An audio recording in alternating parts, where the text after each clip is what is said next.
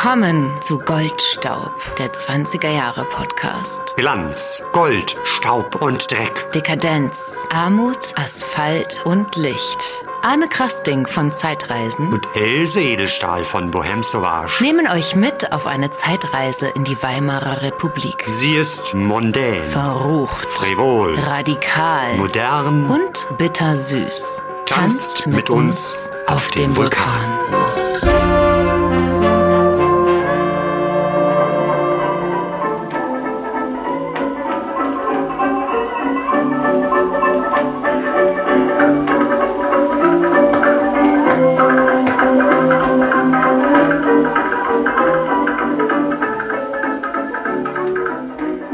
Für Anfang 21 haben die eigentlich ganz viel richtig gemacht. Da ist ein wunderschöner Lärm, da ist Synkope, da ist ein Rhythmus und ein gutes Tempo drin. Das finden wir auch. Und damit begrüßen wir euch ganz herzlich zu unserer zwölften Folge, in der es endlich um Musik geht. Und zwar, wie nennen wir unsere Folge diesmal? Wie der Jazz nach Europa kam, richtig? Genau, so nennen wir sie. Und damit ist klar, es geht nicht um klassische Musik, um die Musikszene mit großen Komponisten wie Rachmaninow, Prokofjew, Strawinsky, Bartok. Darum wird es auch irgendwann gehen. Aber wir wollen uns eben der populären Musik widmen, dem Jazz. Und wir bedanken uns an dieser Stelle ganz, ganz herzlich bei einigen von euch, nämlich bei Ben, Marlies, Dubravka, Stefan, Antje, Angela und Heinz. Weil ihr es uns ermöglicht habt, dass wir jetzt endlich Musik spielen können, ganz legal. Die GEMA darf mithören, denn wir haben jetzt gezahlt. Ja, Und wir haben eine, wie nennt man das, GEMA-Lizenz besorgt. Wir haben eine Lizenz besorgt. Für jetzt ja. erstmal, äh, Else, du hast sie besorgt für, für drei Monate, sechs Monate. zwölf- Ein Jahr. Ein Jahr. Also wir können euch ein Jahr lang Musik In Maßen. in Maßen verteilen, weil es geht natürlich nicht immer um Musik. Aber das ist schon mal sehr schön. Und bevor wir starten mit unserem heutigen Gast, Else, geht's dir gut soweit? Ja, ich bin Ja, ein bisschen ja. schlappi, aber sonst ist alles im grünen Bereich bei mir. Man muss dazu sagen, dass äh, wir beide gleichzeitig gestartet haben vor drei Wochen mit, naja, Challenge kann man nicht sagen, sondern gewissermaßen mit einer kleinen äh, Reinigung, mit einer Heilfastenrunde. Na, Arne hat mich inspiriert mitzumachen, sagen wir mal so. Das war ja deine Idee. Das war meine Idee und und ich ich, bin, bin dann dann, mit eingesprungen. du bist eingestiegen und ich bin ausgestiegen nach fünf Tagen. war auch mein erstes Mal und ich war ganz happy und glücklich und Else hört und hört nicht auf. Ich kann sie kaum Ja. noch sehen. Äh, sie ist kaum das noch da. gar nicht, Arne. Und ähm, was natürlich wichtig ist, warum machen wir das? Es geht natürlich nur um euch, weil wir euch etwas präsentieren wollen, was man auch schon in den 20er Jahren nicht nur gemacht hat, sondern was damals erfunden wurde. Also wir fasten ja nach der Buchinger Methode, also mehr oder weniger genau. Äh, Ich habe das Slawische eingehalten als du, glaube ich, aber dafür du länger. Buchinger, äh, Dr. Buchinger ist 1917 erkrankt an einer Mandelentzündung, die nicht ausgeheilt ist. Er hat dann Rheuma bekommen und dann hat er 1919 sich einer dreiwöchigen Fastenkur unterzogen. Er ist gesund geworden und wollte anderen helfen und hat dann eben äh, Naturheilkunde studiert und 1920 seine eigene Heilfastenklinik gegründet. Also entstand in der Weimarer Republik und wir wollen das für euch sozusagen ausprobieren und euch später noch mehr davon berichten. Aber jetzt genug davon. Jetzt geht's um Musik und unseren heutigen Gast. Wir beide sind heute nicht gemeinsam auf unserem Goldstaubsofa, sondern auf einem anderen Sofa, nämlich in Schöneberg bei Stefan Wute.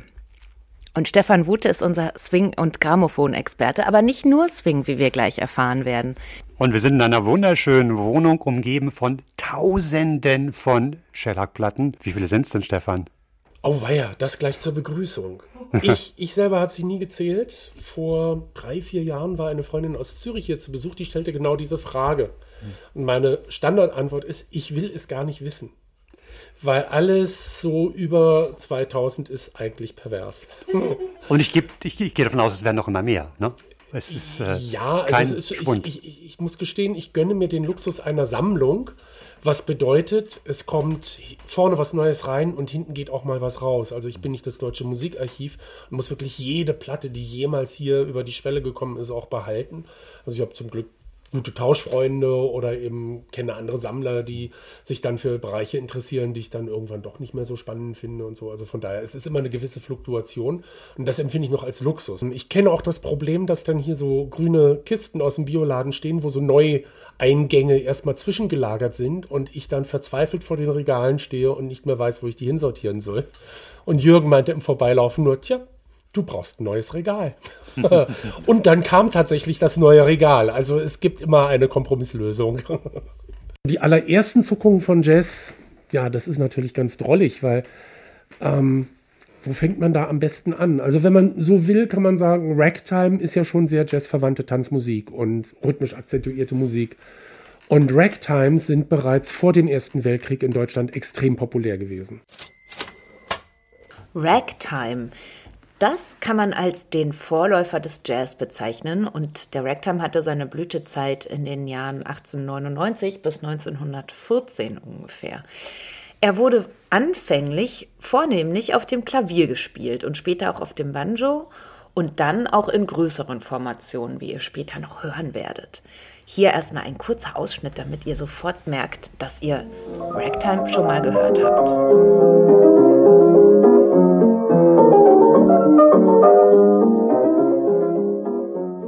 Ausschnitt von The Entertainer aus einem der ersten Ragtime-Kompositionen von dem afroamerikanischen Musiker Scott Joplin. Und er wird auch als der Vollender des Ragtime-Stils gehandelt. Mich erinnert das sofort so an so Saloon-Musik aus Westernfilmen, die so um die Jahrhundertwende spielen. Ja, beziehungsweise ich sehe so einen Charlie Chaplin da gerade irgendwo entlang stolpernd, irgendeinen Slapstick machen und äh, dazu eben diese Musik. Die ist ja auch ja. häufig bei Stummfilmen eben, eben eingesetzt worden. Ja, das, ja klar, weil da waren auch gut. oft in Klaviere einfach nur als mhm. Stummfilmbegleitmusik und dann passt das gut, ne? Mhm. Auch mit den schnellen Bewegungen, den zackigen Bewegungen im Stummfilm passt diese Musik halt perfekt dazu. Total, ja. Und jetzt also, ein Kennzeichen des Ragtime ist eine freizügige Synkopierung in der Melodiestimme. Was ist das denn bitte schön, Anne? Mein liebes Blasorchester. Äh, da fragst du den Richtigen, weil meine Musikkarriere ist in dem Moment im Grunde genommen ja nicht gescheitert, aber hat sich in die klassischen Bahnen entwickelt, ähm, als ich Klavier gespielt habe, gelernt habe und dann bei den Synkopen gemerkt habe, nee, ich bin ich bin wahrscheinlich zu deutsch. Ich bin mit der Synkope, also der im Grunde genommen der Verschiebung des ähm, ja, klassischen Betonungsschema eines Taktes nicht so klar gekommen. Also bei mir war der Viervierteltakt ein Viervierteltakt und ähm, nicht so wie mit der Synkopierung, dass die leichten Zählzeiten, also im Grunde genommen der zweite und vierte Schlag äh, betont werden. Also alles ein bisschen versetzt und verschoben, damit bin ich nicht klargekommen. Aber das ist eben das Typische, was ja die Synkope beziehungsweise dann eben auch diese, dieses Ragtime-Feeling ausmacht. Das ist ganz, ganz spannend. Also die, die moderne, progressive Musik, nach der eben die industrialisierte Gesellschaft guckte, und ich denke, da ist eben auch die Sache Ragtime und Jazzmusik sind eben sehr urban, sind sehr maschinell, passen eben in eine urbane Gesellschaft, die sich der Industrialisierung, der Maschinisierung, der Geschwindigkeit, der Lokomotive, der Elektrifizierung auch aussetzt. Also das ist einfach was Progressives, Modernes, was so den Spirit der Zeit aufgreift, weil Jazz wurde ja immer als nervös bezeichnet. Ne? Und also selbst das Treten der Nähmaschine war ja schädlich für Frauen, ne? weil das könnte ja eine sexuelle Stimulanz sein, weil das macht die Frauen nervös und so. Also die, die Puristen der, der, der bärtigen Kaiserzeit waren natürlich alle entsetzt. Und von daher also Ragtime. Ja, wie kam, wie kam denn jetzt eigentlich Ragtime schon um 1900 nach Europa und nach Deutschland? Genau, den lass uns da mal reinstecken, ja. so in die Pre-Jazz-Zeit, also Kaiserzeit ja. 1910. Mhm. Was war da die Musik? Also Ragtime kam dann. Die, die, die, sag ich mal so, die, die progressive Avantgarde-Musik ist tatsächlich die moderne, rhythmisch akzentuierte Tanzmusik gewesen. Der One-Step, der Two-Step, der Ragtime. Hm. Auch die Tänze wurden transportiert. Sie wurden transportiert über Zeitungsartikel. Sie wurden transportiert über Showleute, die auf einem, das war ja das Besondere, ein Steamer, ein Steamboat, also die Dampfschiffe brauchten nicht mehr zwei Monate per Segelschiff von New York nach London oder äh, nach, nach äh, Ostende oder Antwerpen, sondern man hat es geschafft, innerhalb von zehn Tagen zu kommen. Also die Transportwege wurden durch die Industrialisierung sehr viel schneller. Und an Bord gerade der, der Passagierschiffe gab es natürlich immer Entertainment. Da war dann eine Ragtime-Band oder da waren Tänzer. Und bevor das Schiff zurückgefahren ist, hatten diese Tänzer und die Musiker und Künstler Freizeit. Teilweise hatten sie sogar Engagements in Europa. Die haben dann ihre moderne Musik und ihre Idee mitgebracht, haben dann das vorgestellt in Europa. Da gab es natürlich europäische Musiker, die gesagt haben, ist ja ganz toll, wie spielst du das, wie geht denn das? Und dann hieß, ich habe hier gedruckt ein Druckarrangement von der Tin Pan Alley, also von der Verlagsstraße in New York. Da ist das alles drin, aufgeschrieben, so musst du das spielen. Beziehungsweise es wurden auch Noten einfach notiert oder man hat probiert nachzumachen. Jetzt ist ja das Problem, es war ja nicht die Avantgarde und Crème de la Crème, die auf so einem Ozeandampfer vielleicht engagiert war. In der Regel nicht so. Und dann wurde das sozusagen per stille Post hierher gebracht. Also es kamen die Noten an und dann hat jemand eben gesehen, ach toll, da gibt es einen neuen Tanz und ein Stück, das heißt The Turkey Trot, der Truthahn-Tanz. War um 1911. 1911, also der Hype auf einmal, ne? Truthahn-Tanz, Turkey Trot. Mhm. Und dann gibt es also die erste jazzrelevante Schallplatte in meiner Sammlung, The Turkey Trot von 1911. Und da hört man ein Streichorchester mit irgendwie einer Rassel dazu und die spielen Dang, Dang, Dang, Dang, Bang. Dang, Dang, Dang, Dang, Bang. Dang, Dang, Dang, Dang, Dang, Dang, Dang, Dang, Dang, Dang, Dang, Dang, Bang. Bam, bam, bam. Und das bleibt drei Minuten lang so. Ne? Und man denkt so, oh Gott. Ja. Also steht The Turkey Trot drauf, aber was daraus entsteht, ist ja wirklich entsetzlich. Ja, die konnten es ja gar nicht anders wissen, ja. weil es wurde ihnen nie vorgespielt und sie hatten keinen Lehrer. Sie hatten eine gedruckte Note und da stand es halt so drin. Ja. Weil bei den Noten steht ja nicht drin, spiel's als Swing oder spiel's synkopiert, sondern es ist ja so notiert, dass es ganz schnell erfasst werden kann und der Rest, und das wird dann eben der Jazz, die Improvisation, ist eben nicht mechanisch, sondern ist dann die Interpretation und das Gefühl. Und das war natürlich mit einer klassischen Ausbildung oder mit der Volksmusikausbildung, wie sie hierzulande üblich war, nicht möglich, weil Noten waren so geschrieben, so wird das gespielt. Ja, ich stelle mir so einen richtig heftigen Zusammenprall vor. Ich sag ja, mal, die Kultur ja. des Ching der Rasa Bum, des Radetzky-Marsch, ne? das ja. ist ja das, was wir mit der Kaiserzeit verbinden. Ja, Und wobei, dann kommt sowas. Das, das, ist ja schon wieder was sehr Schmissiges. Also die ganzen Marschkapellen, die waren in der Lage, weil sie eben Blechblasinstrumente hatten und Trompeten und Flöten, die waren in der Lage, gute Ragtimes zu spielen. Mhm. Die hatten auch immer schon eine Percussion dabei. Bloß es waren halt Marching Bands. Ne? Also deshalb der Dixieland Jazz, der ursprüngliche Jazz aus New Orleans, ist ja auch immer von einer Marching Band gespielt. Mhm. Die Instrumentierung ist sehr ähnlich. Mhm. Da ist also kein feststehendes Klavier dabei, da ist nicht eine sanfte Gitarre dabei oder ein Schlagbass, sondern es gibt die Tuba oder das Susaphon, was man sich um den Hals hängen kann. Und da ist also eine gewisse Ähnlichkeit im Sound schon zu erreichen. Nicht in der Interpretation, aber immerhin der Sound der Orchestrierung ja. ist sehr verwandt. Also da gibt es schon Überschneidungen, die, die sich ganz gut berühren. Aber was ich ganz spannend finde, es müssen also dann andere Künstler gekommen sein, beziehungsweise es gab ja schon das Medium Schallplatte. Und Schallplatten waren zwar ein Luxusartikel und sehr teuer und es wurde in erster Linie klassische Musik aufgenommen, aber hin und wieder dann eben auch mal ein Ragtime oder ein moderner Tanz. Und ich könnte mir vorstellen, aus diesem Bing, Bing, Bing, Bing, Bing, da hat irgendjemand eine Original-Schallplatte mal vorgespielt weil vier Wochen später entstand dann von einem anderen Orchester, das später in der Skala in der Lutherstraße gespielt hat, nämlich dann vom Palais de Danse, eine weitere Aufnahme vom Turkey Trot und die geht dann da da da da da bom bom da, da, da, da, klar. Bom, bom. Ja. Dieselbe Melodie, aber interpretiert. Also die Entwicklung war rasant schnell. Und zwar schon vor dem Ersten Weltkrieg ist das irre. Wow. Ja. Und können wir denn mal reinhören in den Turkey Trot oder in einen Ragtime? Was sehr verwandt ist. Ja, ich, ich habe was rausgesucht, was schon sehr erfolgreich war, nämlich die Antwort auf den Turkey Trot war der Grizzly Bear. Wir bleiben bei Tieren. Genau, die Tiertänze waren also hyperbeliebt, ne? Affenliebe, Turkey Trot, Bunny Hug, also wie die alle hießen, Känguru. Das gibt es auch als so. Tanz, ne, den Bunny Hug. Ja, genau, das, das waren alles Tänze und, und äh, die waren orientiert an irgendwelchen Bewegungen, die halt Tiere in ihrem Balztanz oder in ihrer Verzweiflung gemacht haben. Vielleicht eins auch nochmal, dass, dass, ja. dass ähm, klarzustellen, wir reden ja eigentlich fast ausschließlich über tanzbare Musik hier. Ne? ja, ja, wir reden ähm, nicht über die klassische Zuhörmusik, sondern hm. Jazz in, ist tatsächlich eigentlich im ursprünglichen Verständnis rhythmisch akzentuierte moderne Tanzmusik. Das ist hm. schon richtig. Also uns wird doch gleich in den Beinen jucken wahrscheinlich, wenn wir reinhören. Mit einem Turkey Trot oder mit einem Grizzly Bär. Den ja, Grizzly. Bär. Ja, ja, genau. Ja, wollen wir den Hol mal mal auf.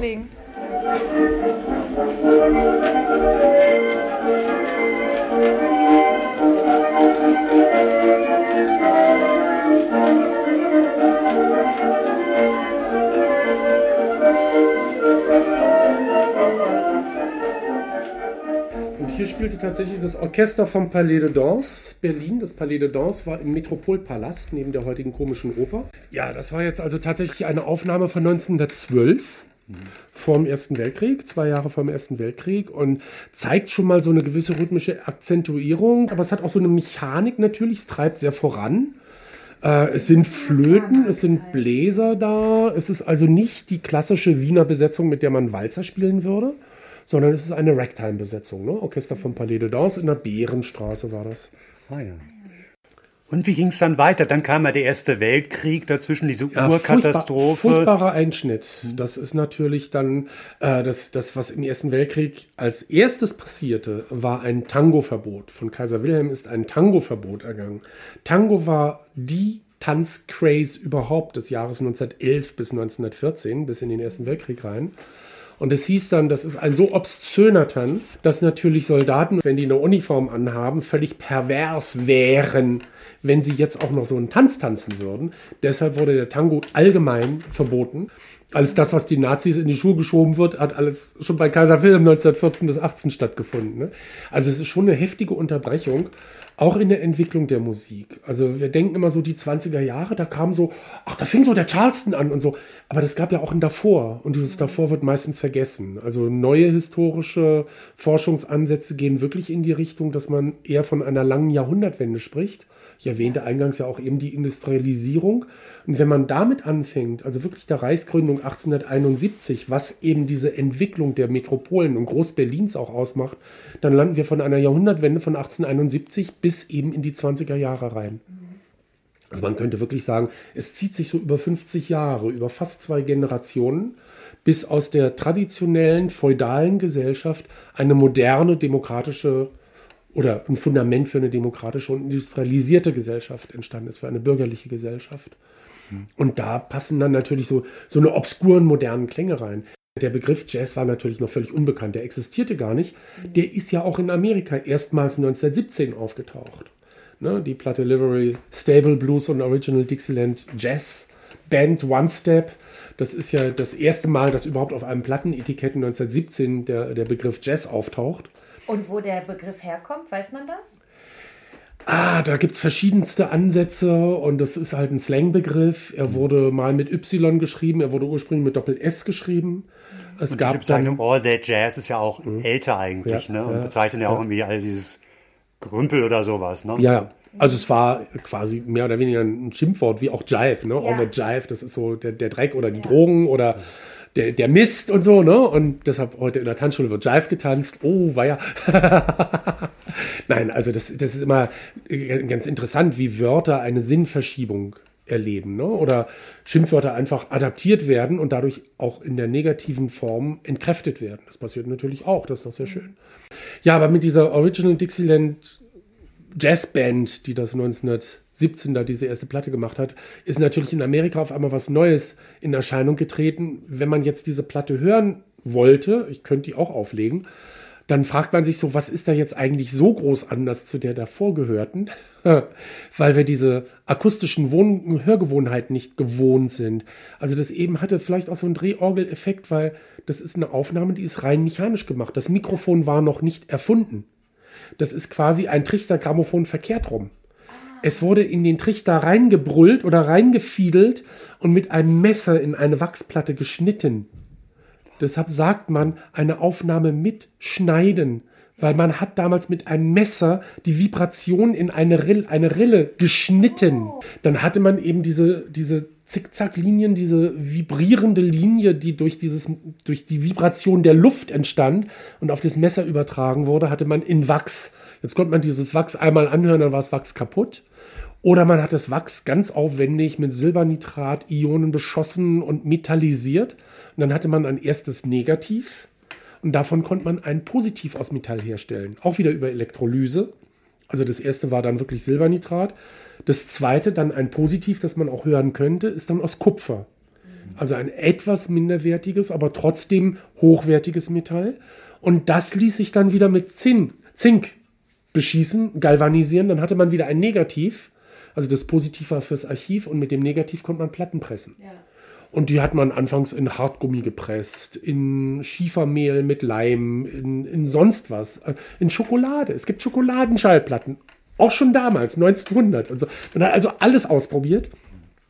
Und man kam eben wirklich zu dem Schluss, also dieses Material Shellac als Klebemittel für eben, das war dann das Rezept, Geheimrezept einer jeden Firma, für die Schallplatte Schiefermehl, Gesteinsmehl, Graphit, Farbstoffe, Harze, sonst was. Aber Shellac 0,2% sind der Klebstoff. Weil Shellac ist bis heute unerreicht das härteste Naturmaterial, das es geben kann. Es ist also wirklich in der physikalischen Dichte sehr viel härter als dann auch die, die Stahlnadel zum Beispiel vom Grammophon. Und heute werden noch hochwertige Klaviere und so werden mit Shellac poliert, weil es ein reines Naturprodukt ist aus Pakistan, Nordindien.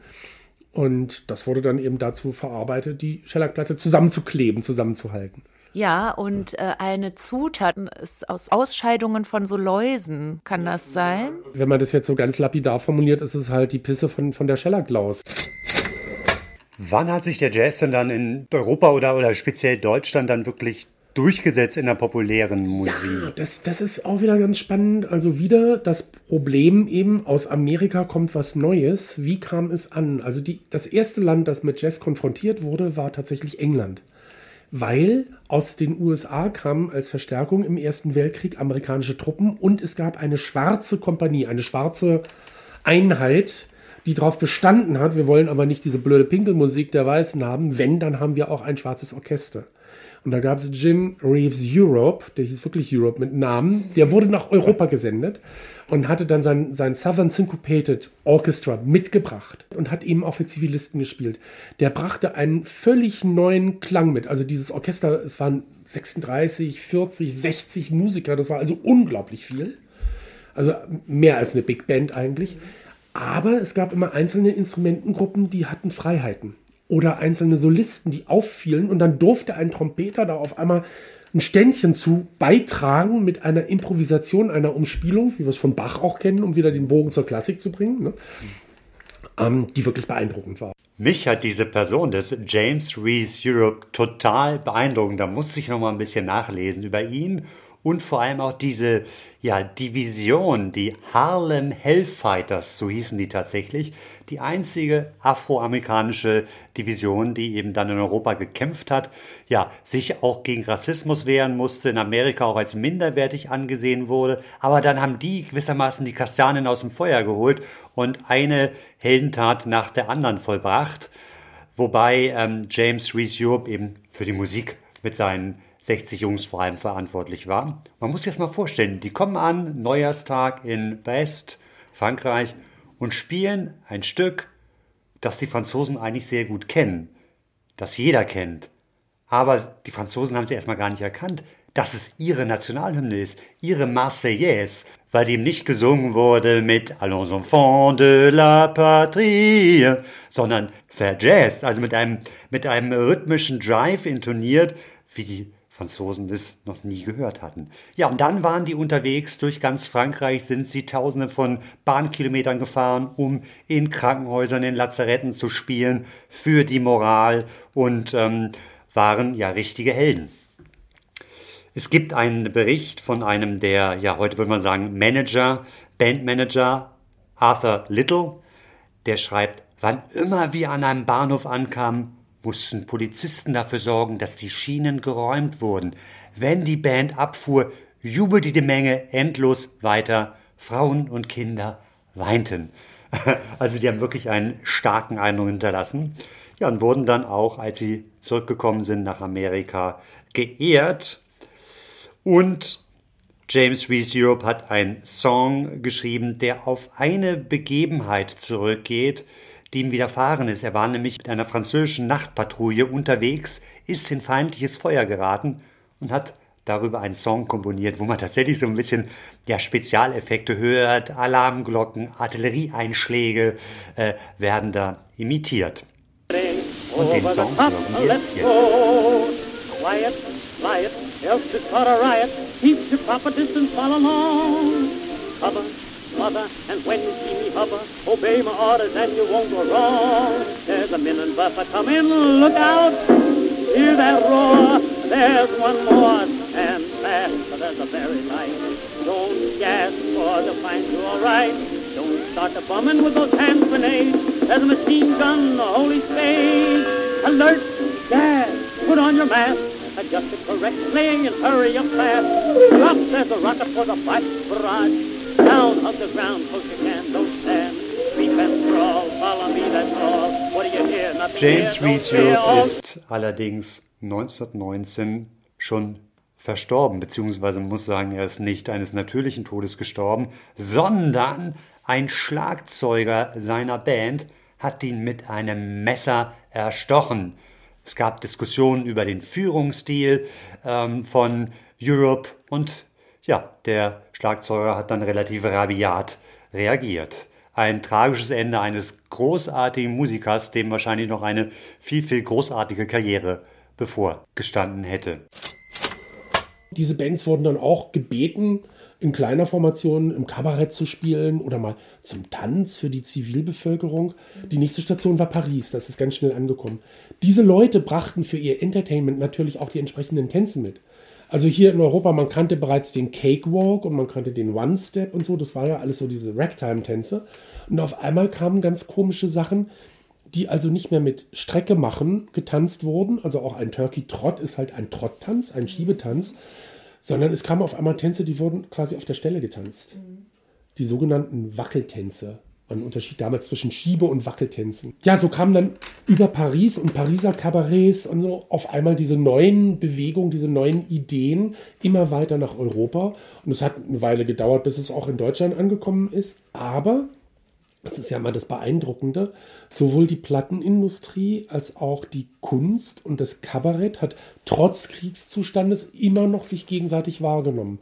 Das ist ja mal das Tolle. Kultur ist so international, dass Kultur schlichtweg auch in einem Kriegszustand, wenn sich die Politik gegenseitig bekriegt und die Waffen irgendwie rebellieren, die Kultur lässt sich nicht unterkriegen. Da bleibt immer irgendwie ein Austausch da. Und wenn er noch so im Untergrund passiert, aber Freundschaften oder vorherige Beziehungen, die da waren, die bleiben auch immer irgendwie bestehen. Ne? Also, und da spielt eine Landesgrenze erstmal keine Rolle. Und von daher, als diese Jazzmusik dann auch nach Deutschland kam, gleich Anfang 1919, ist das natürlich eine unglaubliche Begeisterung. Das kann ja sein, dass eben aus Kriegsgefangenschaft Soldaten aus dem Gefangenenlager zurückkamen nach Deutschland, die brachten Noten mit, haben gesagt, wir haben hier was ganz Tolles gehört und so, wir haben die Noten dabei, haben die Musikern gegeben und die Musiker saßen da und haben dann ähnlich wie den Turkey Trot 1911 ne, gesagt, aha, okay, ist ja interessant, sollen wir das als Rektan spielen, was ist das? Es gab wieder nur lauter kulturelle Missverständnisse. Es hieß, bitte keine Geige, keine Zither, sondern ne, nimmt man eine moderne Percussion, nimmt man eine Trompete, vielleicht so was Modernes wie ein Saxophon. Und auf einmal die Instrumentierung war eben nicht mehr das klassische Polka- oder Walzerorchester, nicht das Wiener Orchester, sondern man sagte eine Pariser Instrumentierung. Es kamen Blechbläser dazu. Blechbläser und, und Saxophon. Und mit dieser Pariser Instrumentierung hat man dann gesagt, das ist Jazz. Spiel doch mal Trink, Trink, Brüderlein, Trink als Jazz. Also alles, was in der Instrumentierung nicht ein Beethoven-Orchester war, war Jazz voll das kulturelle Missverständnis, weil sie spielten stur nach Noten, sie haben Tango gespielt, sie haben Rheinländer gespielt und auf dem Etikett steht Jazz-Symphonie, Tanz, Saxophon, Orchester. Und dann denkst du, oh Gott, ihr habt es nicht begriffen. Wenn wir jetzt sagen, Ragtime ist vielleicht so der Großvater des Jazz, dann sind wir jetzt so langsam um 1920 in der euphorischen Begeisterung, da kommt was Neues ja, also Großvater, Ragtime interessiert uns nicht mehr. Wir wollen jetzt improvisieren und als Ensemble zusammen eine Rhythmik entwickeln. Und das lässt sich natürlich am besten machen in einer kleinen Formation. Also jetzt nicht mehr in einem 40-Mann-Orchester oder Beethoven-Orchester, sondern dann gab es eben die Hot Fives und Hot Four. Das waren dann vier Musiker, die haben sich auf ein Thema geeinigt und eine Tonart und dann wurde losgelegt. Und da gibt es dann schon ganz erstaunliche Geschichten, die um 1921 passiert sind. Also 1919, 20 ist noch so ein Suchen und so eine Verunsicherung und dann nennt sich das zwar Professor Johnsons Jazzband, ist aber ein Streichorchester. Oder es nennt sich Dolores Jazz und du denkst so, hm, es klingt nach einem Rheinländer auf Querflöte. aber der Begriff war neu. Also man hat probiert, sich mit der Avantgarde auseinanderzusetzen, auch etablierte Musiker. Und dann kamen auf einmal junge Musiker. Und da würde ich gerne mal jetzt eine Platte anspielen, wo man so denkt, das ist komisch, die machen alles richtig. Die Original Piccadilly 4 und die waren so stilprägend, dass die in Köblers Jazz-Annalen auftauchen. Sie werden also schon in seinem Tanzbrevier als die Avantgarde der Jazzmusik hingestellt. Und ich besitze eine Platte, die auch wirklich sehr jazzig ist, von 1920, 21, wo man sich denkt so, wow, also für nur vier Leute machen die unglaublichen Krach und eigentlich machen die alles richtig.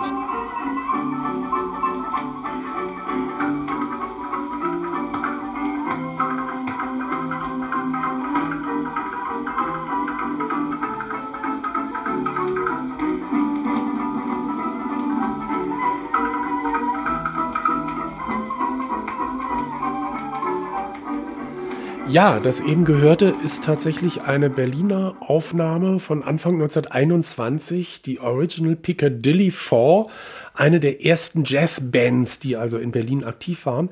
Und zwar gemischt, da ist ein holländischer Musiker bei, da ist ein russischer Musiker bei, aber auch ein Berliner am Klavier. Ne? Und so. Das ist also so ganz lustig, dass sich da wirklich die Internationalität in der Musik widerspiegelt. Und ich finde, für Anfang 21 haben die eigentlich ganz viel richtig gemacht. Da ist ein wunderschöner Lärm, da ist Synkope, da ist ein Rhythmus und ein gutes Tempo drin. Und ja, der Titel I'm Always Chasing Rainbows ist erstmal nicht so der Bringer, aber die Regenbogen, die die jagen, die sind ganz schön, ganz schön gejagt. Und ich halte hier in der Hand gerade ein Büchlein, das ist ganz spannend. Und zwar ist das das zweite Tanzbrevier das herausgekommen ist, von Köbner geschrieben, 1921 veröffentlicht, also just in der Zeit, als die Platte aufgenommen wurde. Und es dürfte das erste Buch sein, das tatsächlich den Begriff Jazz im Titel trägt. Das heißt nämlich Jazz und Chemie, Brevier der neuesten Tänze von Köbner. Das ist also wirklich ein Jazzbuch, das in Deutschland rauskam und sich mit der Avantgarde befasst. Und schön ist, das könnt ihr leider jetzt im Podcast nicht sehen, aber hier ist ein Foto von der Piccadilly vor drin. Also die spielte auch für ihn eine große Rolle. Von daher kann ich stolz sein, diese Platte mal bekommen zu haben. Und hier ist das ganz lustig. Er schreibt anfangs gleich, Jazzband ist, verzeihen Sie den harten Ausdruck, ursprünglich die Bezeichnung für Freudenhausmusik und stammt aus Südamerika. Ach, ich dachte, der Tango kommt aus Südamerika, aber vielleicht ist Tango ja auch Jazz. Also, das ist ganz lustig. Da sind wir wieder im kulturellen Missverständnis. Das ist toll. Man suchte immer nach einer Erklärung. In Europa musste immer alles intellektuell erklärt werden und diese Erklärungen machen dann entzückende Fehler. Diese Kapellen nannte man Jazzbands und ihr Ruf drang bis in die kultivierten Zentren des Kontinents, wo man mit der Verfeinerung dieser Musik begann, ohne ihr jedoch den seltsam pulsierenden Rhythmus zu beschneiden. Neben Klavier und Geige sind unbedingt erforderlichen Instrumente einer Jazzband das Banjo, ein der Gitarre ähnliches Instrument, die Zupfgeige, das Schlagzeug, die gestopfte Posaune und die Trommel, die mit einer Reihe von Becken umgeben ist, die zum größten Teil mit dem Fuß in Bewegung gesetzt werden.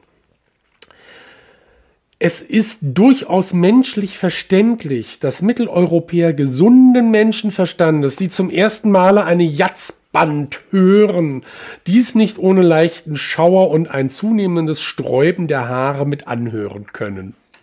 Gut, also die Piccadilly Four wirkt auf uns natürlich dynamisch und lustig, aber wir sind ja nicht entsetzt darüber, höchstens, dass es leider so scheppert und nicht so richtig HiFi-mäßig klingt. Aber ich glaube, wer nur Leuchtkäferchen stell dich ein oder einen Paul Linke Schlager kannte, der war schon ziemlich entsetzt von dieser Wildheit, die dieser ursprünglichen Platte da eigentlich auch innehält. Ne? Also es ist schon lustig, wie die zeitgenössische Wahrnehmung auch dieser Musik war apropos sträubende Haare oder Entsetzen, wenn wir solche Beschreibungen lesen, sind wir auch manchmal entsetzt, weil ähm, da manchmal Worte benutzt werden, die wir heute nicht mehr so in den Mund führen. Also das N-Wort immer wieder, immer wieder Ja, das Interessante ist, das ist ja gar nicht mal böse gemeint. Es ist ja teilweise sogar ein Kompliment. Es ist ja teilweise von Plattenfirmen verkaufsfördernd eingesetzt worden. Es gibt also Platten von der Gesangsgruppe The Revelers. Das war die Vorläufergruppe der Comedian Harmonists, die Inspirationsgruppe, die amerikanische Idolgruppe.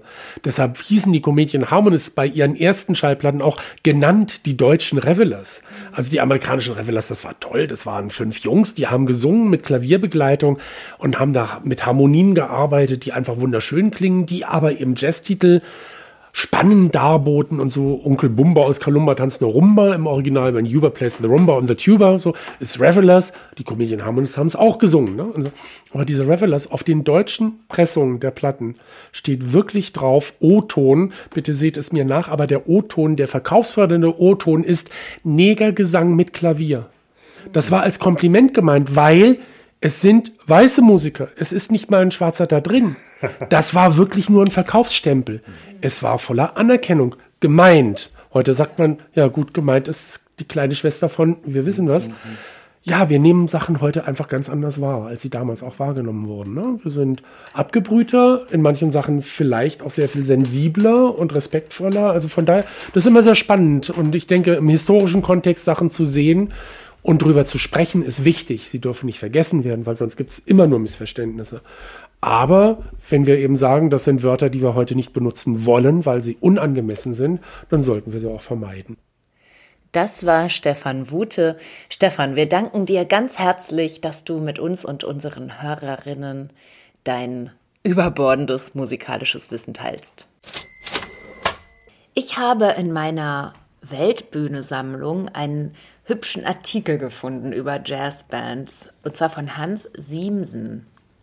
Der Artikel ist von 1921 und Hans Siemsen, Arne, wer war das? Das war ein deutscher Journalist und Schriftsteller, der sehr viel im kulturelle ähm, Artikel geschrieben hat, für die Weltbühne eben natürlich. Und äh, er war aufgrund seiner homosexuellen Neigung, hat er sich auch sehr stark engagiert, äh, auch in seinen Schriften. Es gibt ein Buch, das heißt Verbotene Liebe und andere Jungensgeschichten, die er geschrieben hat und weswegen er dann auch 1933 ins Exil gehen musste. Amerika hat, so sagt man wenigstens, kein Alkohol mehr. Es hat auch keinen nötig. Es hat Jazzbands. Das sind Musikkapellen, die einen ohne Alkohol besoffen machen. Diese Musik, dieser jede Vernunft niedertrampelnde Rhythmus wirken wie Gift, wie Alkohol. Die Jazzbandmusik geht in die Knochen, in die Glieder, in die Beine. Sie setzt den, der sie richtig versteht, in Bewegung wie eine Marionette. Aber es muss eine gute Jazzband sein. Es gibt furchtbar schlechte Nachahmungen. Wer so eine hört, muss mich für blödsinnig halten. Hütet euch vor Ersatz. Die Paare, die nach dieser hypnotisierenden Musik tanzen, bewegen sich nicht selbst und wie sie wollen. Sie werden von dieser Musik in Bewegung gesetzt. Die Knie knicken ihnen zusammen und sie gehen ein paar Schritte mit ganz verrenkten und schlotternden Beinen, bis sie wieder den ruhigen Schritt der großen Trommel gefunden haben. Aber dann kommt ein Lauf auf der Klarinette und dreht sie wie einen Korkenzieher umeinander, bricht plötzlich ab und zwingt sie stehen zu bleiben. So macht diese Musik mit den Tänzern, was sie will, reißt sie auseinander, bringt sie wieder zusammen und hat sie wie Marionetten am Bändel. Mit ausgeschalteter Vernunft und ausgeschaltetem Willen, sich diesem Rhythmus zu überlassen, das ist ein schönes Gefühl. Und noch eine nette Eigenschaft hat der Jazz. Er ist so völlig würdelos. Er schlägt jeden Ansatz von Würde, von korrekter Haltung, von Schneidigkeit, von Stehkragen in Grund und Boden. Wer Angst davor hat, sich lächerlich zu machen, kann ihn nicht tanzen. Der deutsche Oberlehrer kann ihn nicht tanzen. Der Reserveoffizier kann ihn nicht tanzen. Wären doch alle Minister und Geheimräte und Professoren und Politiker verpflichtet, zuweilen öffentlich Jazz zu tanzen. Auf welch fröhliche Weise würden sie all ihrer Würde entkleidet. Wie menschlich, wie nett, wie komisch müssten sie werden. Kein Dunstkreis von Dummheit, Eitelkeit und Würde könnte sich bilden. Hätte der Kaiser Jazz getanzt, Niemals wäre das alles passiert. Aber ach, er hätte es nie gelernt. Deutscher Kaiser zu sein, das ist leichter als Jazz zu tanzen. Das selten gewordene Wort der Woche. Schnittig. Etwas, das man eher Männern zuschreibt, die irgend so eine Mischung sind aus fesch, flott, modisch elegant, nonchalant, forsch, selbstbewusst und vielleicht ein bisschen verwegen und draufgängerisch, mit Witz, Charme und einer sympathischen Frechheit. Ein Charmeur mit Stil, ein Kavalier, mitunter ein Hans Dampf in allen Gassen, modern im Sinne der 20er Jahre, inzwischen fast ausgestorben. Es leben schnittige Männer. Unsere Empfehlung der Woche führt uns diesmal in die heiligen Hallen der Berliner Philharmoniker. Vorgestellt wird die Empfehlung der Woche von Oliver Hilmes, ein Historiker und Publizist, der auch sehr bald bei uns im Podcast zu Gast sein wird. In der Digital Concert Hall der Berliner Philharmoniker dreht sich im Februar alles um die goldenen Zwanziger, denen ein eigenes Online-Festival gewidmet ist. Ein besonderes Augenmerk liegt dabei auf der Musik Kurt Weils, der damals vom unbekannten Absolventen der Berliner Musikhochschule zum gefeierten Superstar avancierte. Es erklingt aber auch Musik von Komponisten wie Hans Eisler, Paul Hindemith, Franz Schreker und Richard Strauss, die den musikalischen Diskurs der Weimarer Republik ebenfalls entscheidend geprägt haben. Selbstverständlich erklingt auch Popularmusik. Wie damals im legendären Kaffeehaus Mokka Efti, wo die Menschen tanzten und gleichzeitig nah am Abgrund taumelten. In Berlin der 1920er Jahre prallten Wohnungsnot und bittere Armut, kühne Modernitätsträume, Vergnügungssucht, Nostalgie und Gewalt aufeinander. Während die politische Klasse die Republik zu Beginn der 1930er Jahre lahmlegte und das Land in eine Diktatur steuerte, wurden in Berlin noch einmal die Extreme ausgereizt. Tauchen Sie ein in die faszinierende Welt der Roaring Twenties im Online-Festival der Berliner Philharmoniker. Oliver Helmes ist übrigens der Kurator dieses tollen Programms, das ihr nicht nur im Februar hören könnt, sondern natürlich auch die Monate darauf. Allerdings braucht ihr ein Abonnement dafür. Und wir haben ein Einmonatsabonnement für euch zu gewinnen. Aber natürlich müsst ihr eine Frage beantworten. Und diese Frage lautet, welches ist Elses Lieblingsstück von Kurt Weil? Es ist ein Tango. Viel Erfolg, schickt uns eine Mail an post.gold-staub.de. Uhu, da wären wir wieder am Ende unserer Folge angelangt. Und Bei Else, sagenhaften. Noch nicht mal 45 Minuten. Ich weiß Ja. nicht, ob wir das jemals geschafft haben. Was aber nicht daran lag, dass uns Stefan zu wenig erzählen konnte, sondern im Gegenteil. Ja, wir waren vor einer Woche ungefähr bei Stefan und haben ihm gesagt, du Stefan, wir brauchen so 30 Minuten Interview, Expertenwissen von dir. Als wir rausgingen, hatten wir dreieinhalb Stunden. Wir waren verzweifelt ein bisschen. Das ist auch ein Grund, weshalb wir eine Woche zu spät sind, weil wir nicht wussten, wie wir diese Materialschlacht irgendwie äh, angehen können. Und dann haben wir ganz radikal gesagt, Stefan, du wirst dreigeteilt. Also nicht vier geteilt. Ne? Das haben wir nicht geschafft. Oh, Nein, über drei Teile werden wir machen aus dir. Und das ist auch wirklich wunderbar, weil er äh, jetzt uns ja bis ins Jahr 1921 geführt hat. So weit sind wir schon gekommen. Immerhin. Mhm. Und was wir noch gar nicht hatten, ist der Charleston. Swing. Foxtrot kommt dann später noch dazu. Und ja, so einige interessante Songs und Geschichten hier und da. Und auch zum Tanz hatte Stefan natürlich viel, viel beizusteuern. Das wird dann auch nochmal eine Rolle spielen, aber heute jetzt erstmal auf den direkten Anschluss mit eben Charleston und Swing in zwei Wochen. Ja, und was wir uns dann auch noch überlegt haben, weil Stefan auch so viele interessante äh, Sachen über sich selbst erzählt hat, wie er dazu kam, als kleiner Junge schon Shellac-Platten zu hören und sowas alles, dass wir eine neue Podcast-Rubrik sozusagen einführen, oder zwei sogar, ne? Und zwar die eine ist Porträts über interessante Menschen, die mit den 20er Jahren irgendwie zu tun haben. Und die andere ist Projekte, die in irgendeiner Art und Weise mit den 20er Jahren zu tun haben. Und wer von euch äh, uns auf Instagram folgt, wird vielleicht schon mitbekommen haben, wir haben eine Zeitreise gemacht, Else und ich. Und äh, ja, darüber werden wir dann auch bald berichten. Aber jetzt wünschen wir euch erstmal zwei wunderbare Wochen und hoffen, dass ihr uns gewogen bleibt. Und wir uns wiederhören. Tschüss.